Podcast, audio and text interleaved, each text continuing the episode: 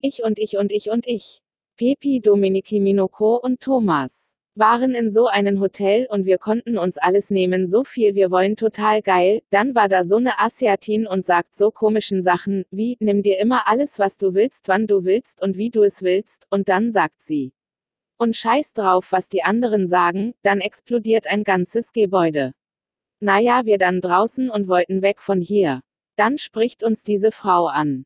Sie sagt, hey, wo wollt ihr hin? Oh, war das euer Wagen? Wir so, ich denke nicht. Sie so, soll ich euch mitnehmen? Stehen nur ein Meter von hier entfernt, und die Karre hat zu Glück auch nix abbekommen. Ist sie denn komplett behindert? Sie kennt uns doch gar nicht.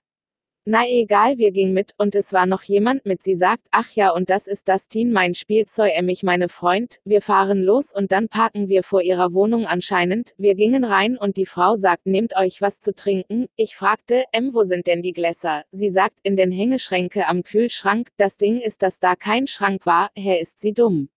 Dann hörten wir, wie sie im Schlafzimmer stöhnt. Und dann nahm sie ein nicht benutzte Kondom und zieht es raus. Dann nahm sie so eine Flasche und lacht so behindert. Dann schießt sie das Kondom einfach auf Bett, es klingelt und ein Mann sagt, bin wieder zu Hause. Sie so, wer als erstes beim Auto ist.